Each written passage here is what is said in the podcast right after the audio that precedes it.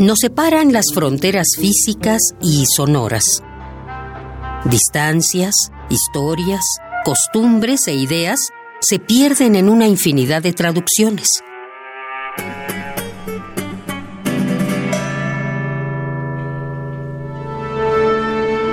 Pero hay una voz que todos entendemos. La música es el idioma universal.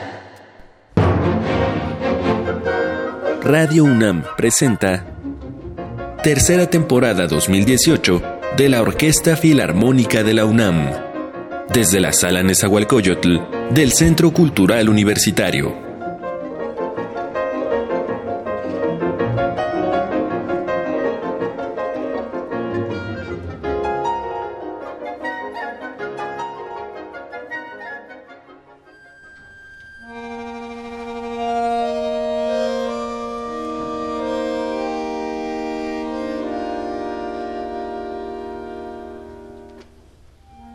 Queremos hacer una división bastante somera sobre el inicio de la civilización humana, podríamos indicar que la prehistoria concluyó cuando nació el lenguaje escrito. No es algo que ocurrió entre una salida del sol y la otra, pero sí es un momento muy definitivo. Los primeros seres humanos habían creado un método pictórico que comunicara sus ideas de forma precisa. Remitirnos a estos inicios de la historia nos recuerda que no deberíamos hacer, como en muchos casos sucede, una división entre el arte y la tecnología. En las primeras reuniones humanas se teoriza con buenos fundamentos. Nuestros antepasados mataban el tiempo con su voz sin palabras, entonaban cantos que eran replicados y acompañados por la percusión del cuerpo. Cuando aparecieron las primeras herramientas complejas, alguno de nuestros precursores al sur de Alemania tomó el hueso de un ave y marfil de mamut para crear la primera flauta. Este instrumento, reconocido como el más antiguo del mundo, data de hace 43.000 años y no deja de sorprender la maestría con la que fue realizado. El ser humano, desde que desarrolló la tecnología, lo ha necesitado para mejorar su vida y también para realizar lo intangible y la inspiración, el arte. Por ello, el programa musical de hoy, al cual te damos la bienvenida, celebra el Festival Vértice, Experimentación y Vanguardia que busca los puntos de conexión entre los avances tecnológicos y las innovaciones artísticas. Finalmente, el único instrumento musical que no requirió de la tecnología para desarrollarse fue la voz humana, y aún ella ha encontrado grandes ventajas en la misma, pues efímera como es, desaparece en el mismo instante que existe. La tecnología nos permite registrarla, repetirla, alterarla con fines estéticos y trasladarla a grandes distancias en el mismo momento que se emite. Nuestra emisora es, por lo tanto, la muestra de una perfecta conjunción entre el arte y la tecnología. Y para que puedas apreciar esta unión, es momento de iniciar con el programa 3 de la tercera temporada 2018 de la Orquesta Filarmónica de la UNAM. El primer experimento de la tarde proviene del compositor polaco Krzysztof Penderecki, que escribió este concierto para el flautista Jean-Pierre Rampal en 1992 por ser considerado el flautista por antonomasia del momento.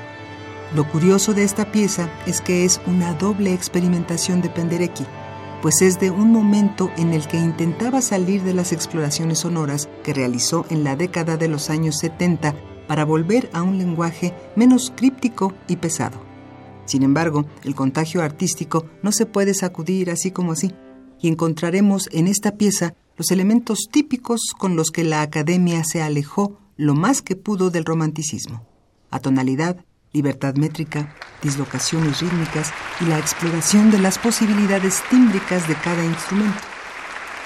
Escucharemos con ayuda de Massimo Marcelli en el instrumento solista el Concierto para flauta de Christoph Penderecki.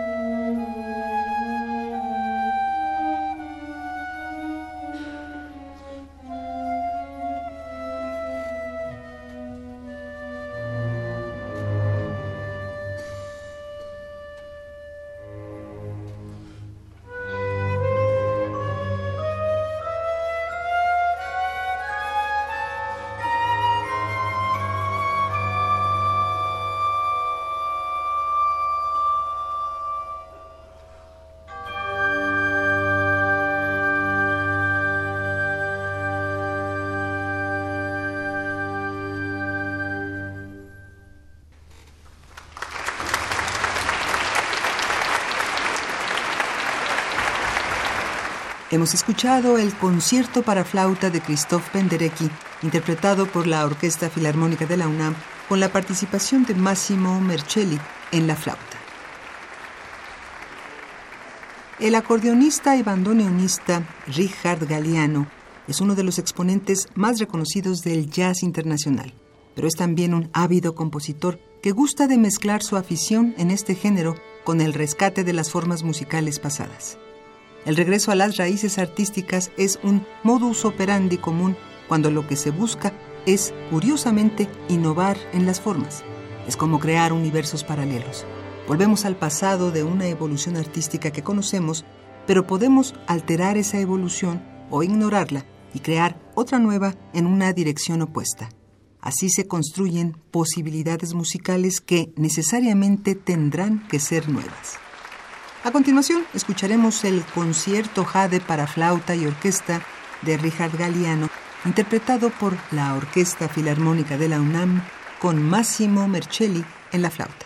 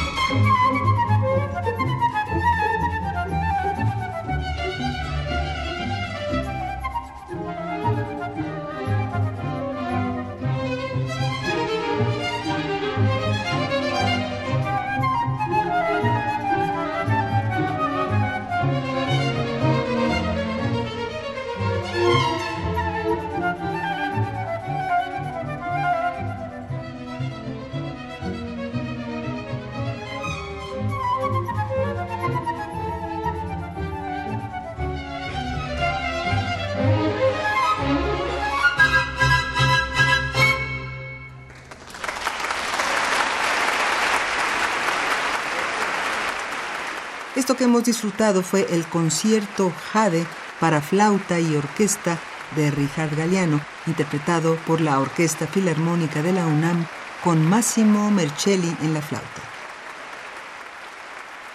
Félix Mendelssohn no es particularmente reconocido por su búsqueda de la innovación. Su conservadurismo, de hecho, fue la principal causa de que su trabajo se desestimara en su tiempo. También el antisemitismo, pero la religión es justo el asunto que atañe a la particularidad de esta pieza. Su abuelo, Moses Mendelssohn, fue un relevante filósofo alemán y uno de los más importantes defensores de los derechos civiles de los judíos en el siglo XVIII. Pero debido a este rechazo que sufrían en Europa, el hijo del filósofo, Abraham, nombró a sus hijos dentro de la tradición del cristianismo protestante.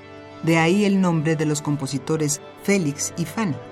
Al crecer de este modo, Félix Mendelssohn se sentía relacionado con ambas fes, y por ello es que pudo componer esta pieza para conmemorar el tricentésimo aniversario de la exposición oficial de los principios del protestantismo. A continuación, la Orquesta Filarmónica de la UNAM interpretará la Sinfonía número 5 en Re mayor, opus 107, Reforma de Félix Mendelssohn.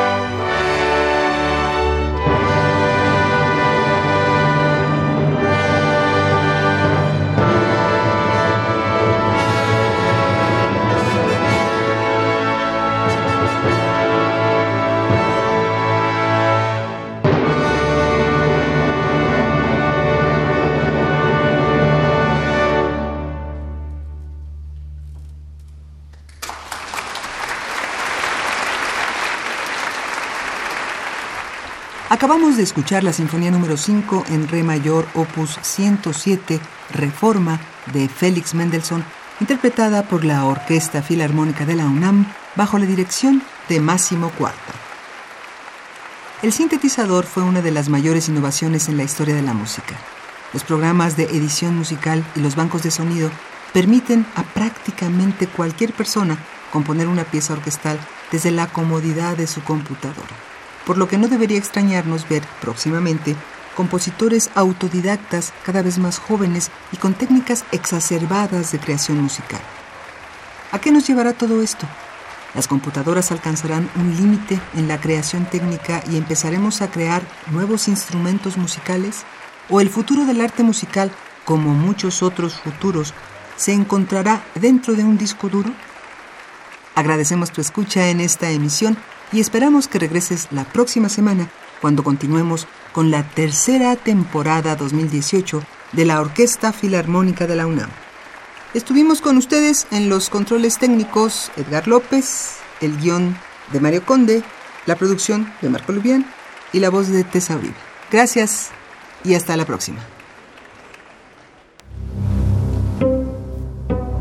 Nos separan las fronteras físicas y sonoras Distancias, historias, costumbres e ideas se pierden en una infinidad de traducciones.